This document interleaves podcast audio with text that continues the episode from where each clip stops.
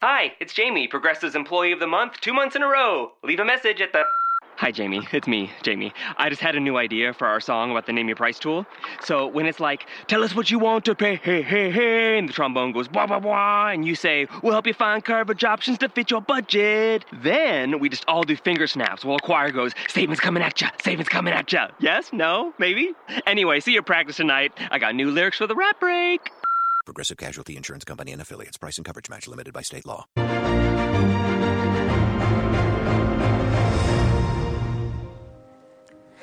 Seguimos en Perseguidos pero no olvidados analizando la próxima visita del Papa Francisco a Marruecos, un país eh, que como decimos es muy próximo a nosotros pero que nos parece en muchos casos muy lejano. Director de las obras misionales pontificias que cada verano se deja un mes de su tiempo libre para irse a Marruecos a acompañar a unos jóvenes de Guinea Ecuatorial que están aglutinados todos juntos haciendo pues una profundización de la fe, una catequesis a fondo durante un mes en este país, en Marruecos.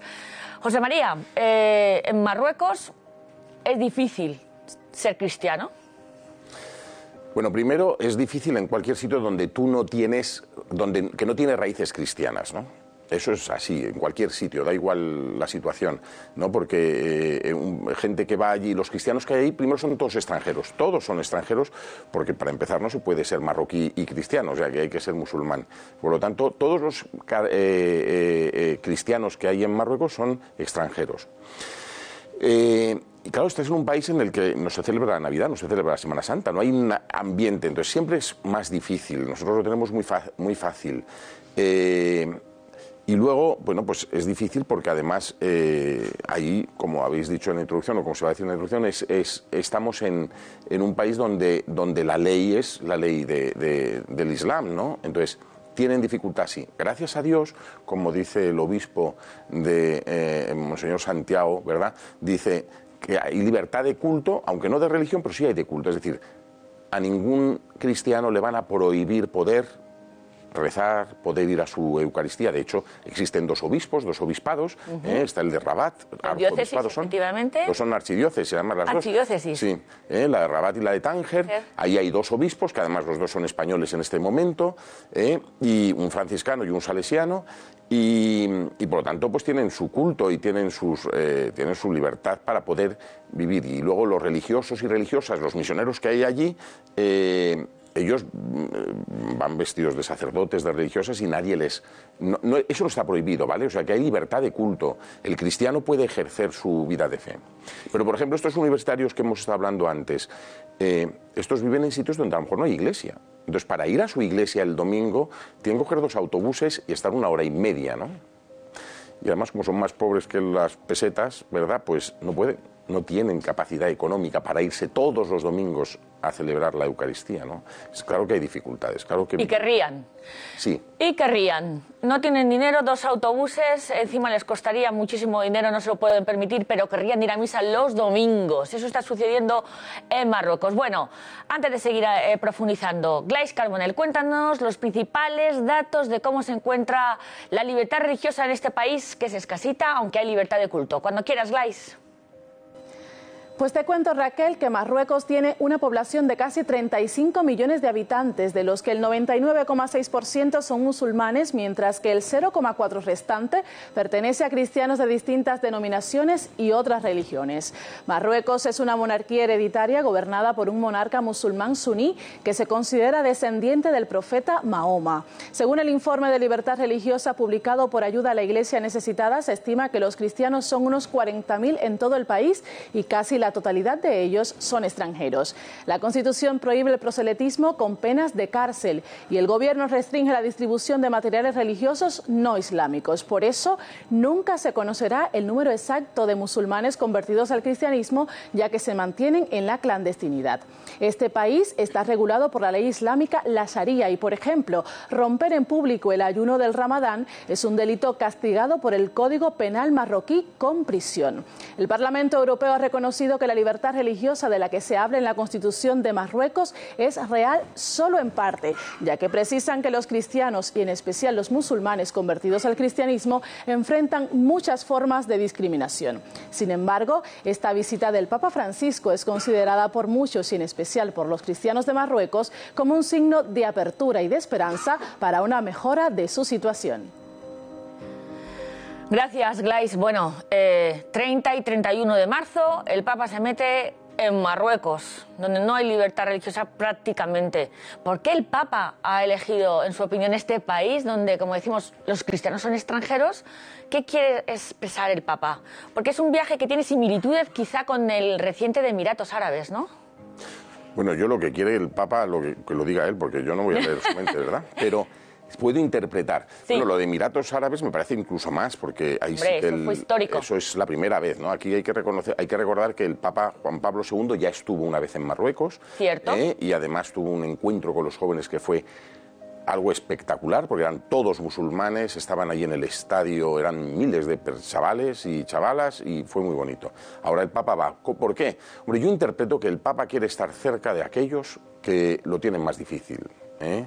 que eh, quiere hacer gestos que demuestren, por un lado, que la Iglesia no abandona a los que, eh, a los que tienen que vivir su fe, con dificultad y con esfuerzo y tienen que hacer un sacrificio mayor que lo que tenemos que vivir los cristianos normales, por un lado. Y por otro lado también dar muestras públicas de que no cerramos puertas y de que hay que abrir un diálogo. Que, bueno, lo que habla Nos tan- cuesta a todos, ¿eh? Sí, sí, claro que cuesta, cuesta muchísimo. Pero este Papa ah, insiste mucho en que eh, en no subir muros, en no poner muros, en, en- en no descartar a nadie. ¿eh? Y entonces- Tender puentes estrechar manos aunque cueste, ¿no? y de hecho pues ha hecho cosas que son mm, que son importantes no con eh, la iglesia en China con la iglesia en Cuba que ahora esto bueno los Emiratos Árabes que acabas de mencionar Tener Islam, sí. está haciendo gestos que son importantes eh, para, para eso, también para que se vea que la Iglesia no se cierra en sí misma, sino que está siempre intentando abrir puertas de diálogo, de compartir, de, de, hacerse referencia unos a otros. ¿no?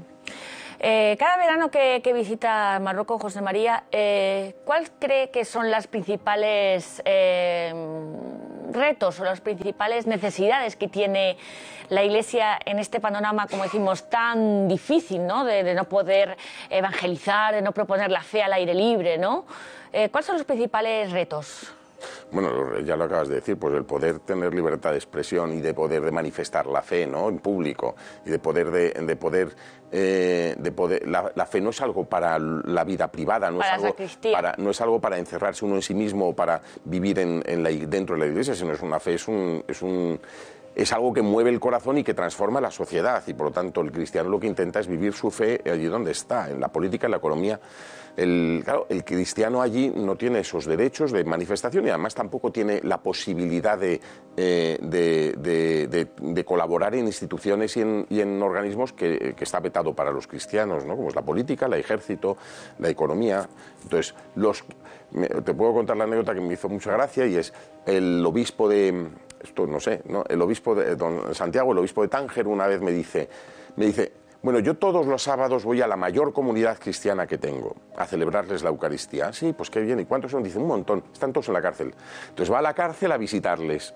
Porque, hay más cristianos en la cárcel que en la parroquia. Claro, porque en la cárcel mía. están todos los españoles de Sudamérica o estos que, pues, que están cogidos en la cárcel por cuestiones de trapicheo de drogas o por robos o por tal, y están todos allí. Entonces, todos los sábados él va allí y celebra la Eucaristía para todos ellos. ¿no? Es verdad que en este caso hay que distinguir, no están en la cárcel por, Por cuestiones fe. religiosas, No, ¿vale? por delitos Están por delitos, están por delitos. Pero bueno, te hace gracia. El número están ahí, sí. Numéricamente están allí. Entonces, eso es un reto para la Iglesia, ¿no? El poder vivir la fe con libertad, con poder manifestarla sin temor a que ser juzgado, pues esto es. Hablamos de la libertad religiosa, que aquí le damos por hecho, eh, recogida en el artículo 18 de la Declaración Universal de los Derechos Humanos, donde hoy por hoy en 38 países en el mundo, según el informe de libertad religiosa en el mundo, no se respeta esta libertad religiosa. Eh, en Marruecos, efectivamente, José María, si eres cristiana, te puedes casar con un musulmán, pero ojo, ¿qué pasa entonces? Bueno, en efecto, una mujer cristiana o, o budista, da igual, ¿no? Una persona que no es, una es mujer que no es musulmán se puede casar con un musulmán. Eh, Hay libertad, ¿vale? ¿Qué es lo que pasa? Que ahí la, eh, la autoridad la ejerce siempre el varón. ¿Y eso qué quiere decir? Pues que la mujer se está sujeta al varón. Lo cual implica, pues por ejemplo, que en caso de conflicto, de divorcio o de separación, todos los derechos recaen sobre el varón. ¿eh? Todos los derechos los tiene el hombre y por lo tanto los hijos están bajo la autoridad del hombre. Si Serán se queda musulmanes y se. Claro, claro, por eso, es musul- por eso se permite eso, ¿no? Porque el varón es musulmán. Si se queda viuda, incluso si se queda viuda, el marido se muere, también tiene derecho el pobre marido a morirse, pues entonces se muere, la mujer pierde todos los derechos sobre la familia y la familia pasa a la familia del marido, ¿no? Los abuelos, tal. ¿eh? Entonces, eh, pues eso es. Entonces, una mujer sí. Esa es. Esa es la, la- la cosa, ¿no? Lo que manda la ley. Por otro lado, es al revés. O sea, en el caso del varón que se quiere casar con una musulmana, lo tiene prohibido. Prohibido. Prohibido. Sí, un, un- un no musulmán no se puede casar con una musulmana. Por lo mismo, el varón tiene, tiene todos los derechos en la familia. Claro, en este caso sería que un cristiano o un no, un no musulmán tendría los derechos sobre su familia. Y si se separan, ¿quién tiene el- la autoridad? El varón, por lo tanto no. Pues- Si quiere un varón casarse con una musulmana, con una marroquí, tiene que convertirse al Islam. Directamente. Y entonces ya se permite casar. Claro, ahí ya todo, todo vías amplias. Eh, José María, eh, ¿la Iglesia tiene posibilidad de construir iglesias en Marruecos? Sí tiene, sí, sí. Y de hecho, de hecho es muy bonito cómo trabajan los misioneros que están en sitios absolutamente perdidos, porque pensamos que en Marruecos, claro, están las dos grandes ciudades, Rabat, está Casablanca, está Tánger, está, eh, bueno, grandes ciudades, pero luego hay muchísimas pequeñas comunidades que están dispersas por lugares que son muy desérticos y muy abandonados. Y ahí hay comunidades cristianas que tienen su pequeñita iglesia, que construyen con los medios que tienen y que pueden, eh, bueno, pues haciendo lo que sí, sí, sí, sí pueden y pueden celebrar el culto, eso siempre, ¿vale? Pero, por ejemplo, tienen que andar con cuidado porque si tú vas con la maleta, yo que cuando voy para allá voy con la maleta, no puedo llevar 20 catecismos, ¿no? Porque eso es propaganda ¿eh? Ah, católica. entonces- Hasta 19 sí. no lo sé, no lo sé si es 19, no sé, nunca he probado, cifra, nunca he ido seguro. tentando a ver cuánto hasta dónde llego. ¿no? Porque Pero- quieres volver, entre otras entonces, cosas. entonces, no, y para que no me los quiten, que cuesta dinero. Ah, vale. Entonces, entonces eh, no se puede hacer propaganda religiosa, entonces hay que tener cuidado con esas cosas, ¿no? Entonces se puede ir llevando poco a poco el material litúrgico, el material catequético, para que, para- porque no vamos a hacer proselitismo como se ha marcado en, la, en el comienzo de este programa. Claro, claro, hay que tener mucho cuidado. ¿Cuántos misioneros españoles están en Marruecos, José María? Pues alre- españoles alrededor. claro, los nuestros. Los nuestros. Pues son alrededor de 200, que son una ¡Qué barbaridad. barbaridad! Que son una barbaridad. ¿Por qué? Porque, bueno, están los franciscanos de, las- Sí. la Cruz Blanca, están los franciscanos, punto, los franciscanos de toda la vida, ¿no? Pero también están los franciscanos de la Cruz Blanca que trabajan, tienen unos trabajos preciosos. Hay eh, de, la, de la compañía misionera del Sagrado Corazón de Jesús. Están, es una compañía religiosa y que, eh, femenina y es un encanto cómo trabajan con las mujeres. Allí mucho del trabajo que se dedica es a la mujer, a cuidar a las mujeres. Pensemos en las mujeres musulmanas, evidentemente. Claro. La- porque la mujer allí es... La extranjera, cristiana, ya.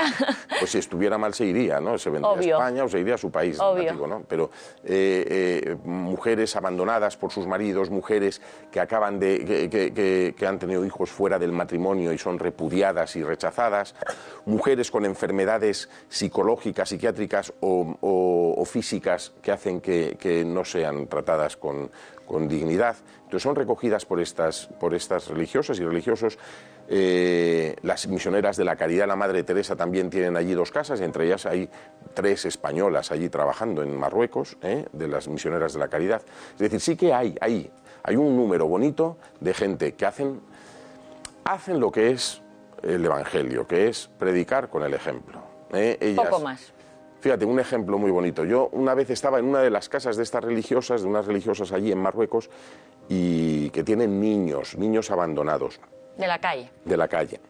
Y esto es hace muchos años, ¿verdad? Pero entonces, uno de los niños pequeñitos, que era un encanto, yo lo jugaba con él, tal, eh, eh, salió corriendo hacia la capilla, ¿no?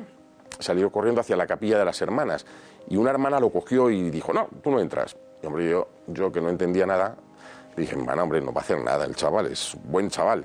Y dice, sí, sí, es buen chaval, pero luego va a ir a la calle y va a jugar al fútbol. Y con todo el cariño del mundo va a decir, ay, he estado en la capilla de las hermanas. Y alguien lo va a escuchar y alguien va a poder decir, las hermanas le llevan a la capilla, está haciendo proselitismo, fuera las hermanas.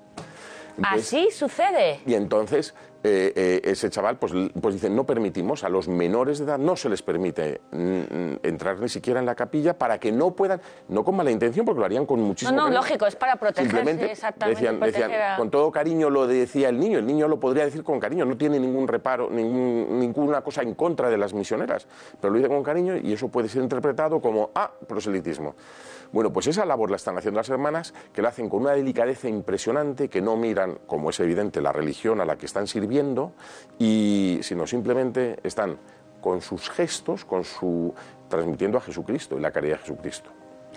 Y una cosa que eso ha quedado es que la gran mayoría de los marroquíes tienen un gran afecto a los misioneros españoles, vamos españoles, a los misioneros cristianos, ¿no? Claro. Allí les tienen, les tienen gran respeto y gran cariño.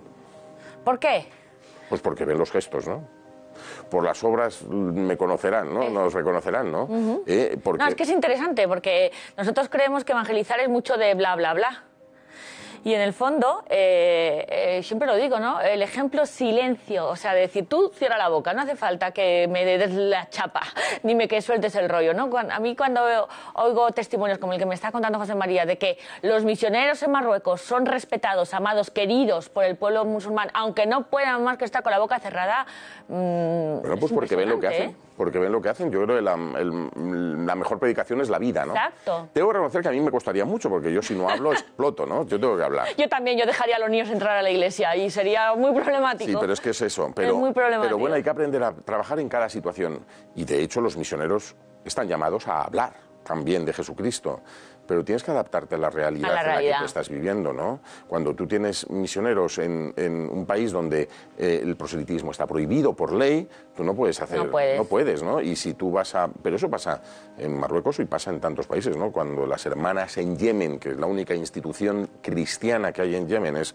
las misioneras de la caridad, les prohíben ir con el crucifijo que llevan aquí, lo tienen que llevar tapado, ¿no? Para, por la calle no pueden llevar la cruz pero ellas están allí, ellas están allí y no hablan de Jesucristo porque eh, es que está prohibido, ¿no? Pero hablan con los gestos, hablan con la caricia, hablan con la sonrisa y al final... Eh, la vida. A lo mejor no consigues que nadie se convierta porque la dificultad en la conversión es muy grande. ¿eh? Mm. las consecuencias que tiene. Las consecuencias que tiene un, para un marroquí convertirse son muy graves y, y puedes, vamos, y que será echado de su trabajo y será eso. Pero el afecto te lo has ganado y, la comprensión. Para mí, por ejemplo, es muy importante el trabajo que hacen los musulmanes cuando vienen aquí, los marroquíes que están en España, ¿no? Porque ven lo que, lo que somos, ¿no? Que no hay, que no hay trucos, ¿eh? que les queremos, que les acogemos, que les tratamos bien, que no les discriminamos por cuestión de fe, por cuestión de, de, procedencia. Eso es, ellos luego vuelven a, a Marruecos a ver a su familia y desde luego lo que transmiten es lo que viven aquí. Es lo que viven. ¿Qué reto, qué reto tenemos los cristianos, desde luego, de, de, ser coherentes, de vivir nuestra fe sin complejos, de, de, valorar a la otra persona por su dignidad, de quererle por lo que es, ¿no? 200 misioneros. en España, de españoles, mejor dicho, están eh, pues seguramente en estos días esperando la visita del Papa el Papa Francisco a Marruecos, una visita que aunque no es tan histórica como la de Emiratos, desde luego va a ser un punto de inflexión. Algunos medios interpretan que puede ser un signo de apertura. ¿Qué le cuentan los misioneros de cómo se están preparando y de lo que esperan recibir del Papa?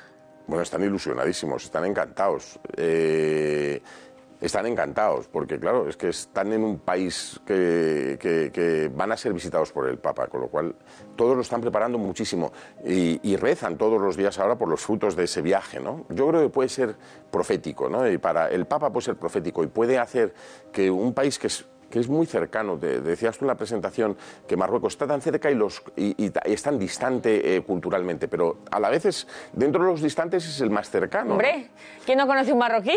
No, pero, también incluso mentalmente es el más cercano, ¿no? Porque, mm. bueno, por ejemplo, pues el terrorismo no existe en Marruecos, ¿no? El terrorismo islámico como, como en otros países, porque ahí el rey, gracias a Dios, es muy, es muy rígido y muy fuerte, ¿no? Y mantiene eso. ¿no? Entonces, yo creo que eh, eh, siendo lejano, eh, dentro de los lejanos está muy cercano, por lo tanto, eh, puede ser una apertura mayor para todo el mundo islámico también de otros países, ¿no? Puede ser un di- indicativo para, para otros países para que vean que, bueno, que no somos tan dañinos, que, hacemos, que intentamos hacer el bien. que somos hermanos de nuestros eh, amigos y nuestros eh, conciudadanos musulmanes, claro que sí. Van muchos, van a ir mucha gente, incluso yo sé que de, que de zonas eh, cercanas a, a- a Marruecos, vamos, de Cádiz, que van a ir allí, ¿no? Que van a ir allí, que van a, a ir a apoyar y porque la misa del domingo va a ser, quieren que sea multitudinaria, pero claro, lo- los cristianos tampoco son tantísimos. Tantísimos. Y- Bueno. Eh, el Papa no piensa en los números, va allí y se expone él a sí mismo. Exacto. Le da igual que sea un estadio de 50.000, que sean 5. Él va a por los 5 que estén. Bueno, que 13 Televisión estén muy atentos porque va a hacer una retransmisión especial de esta visita del Papa Francisco a Marruecos el 30 y el 31. Napa Know How. Right now, get a five quart jug of Napa conventional motor oil for just $11.99. That's a pretty unbelievable deal for a pretty unbelievable oil. But trust us, it's totally real, but only for a limited time. So get your five quart jug of Napa conventional motor oil for only $11.99 today. Quality parts, helpful people. That's Napa Know How. Napa Know How. General states pricing. Sales prices do not include applicable state, local taxes, or recycling fees. Limit six per customer. Offer ends 63019. Hi, I'm Jay Farner, CEO of Quicken Loans. 30% of Americans who are planning home improvements of $5,000 or more will pay for those renovations with a high interest credit card. That may not be a great idea. A better idea may be to take cash out of your home with a Quicken Loans 30 year fixed rate mortgage. The rate today on our 30 year fixed rate mortgage is 4.125%, APR 4.22%. Call us today at 800 Quicken or go to rocketmortgage.com. Rate subject to change. 8.88% fee to receive this discounted rate. Call for cost information and conditions. Equal housing lender. License in all 50 states. NMLS number 3030.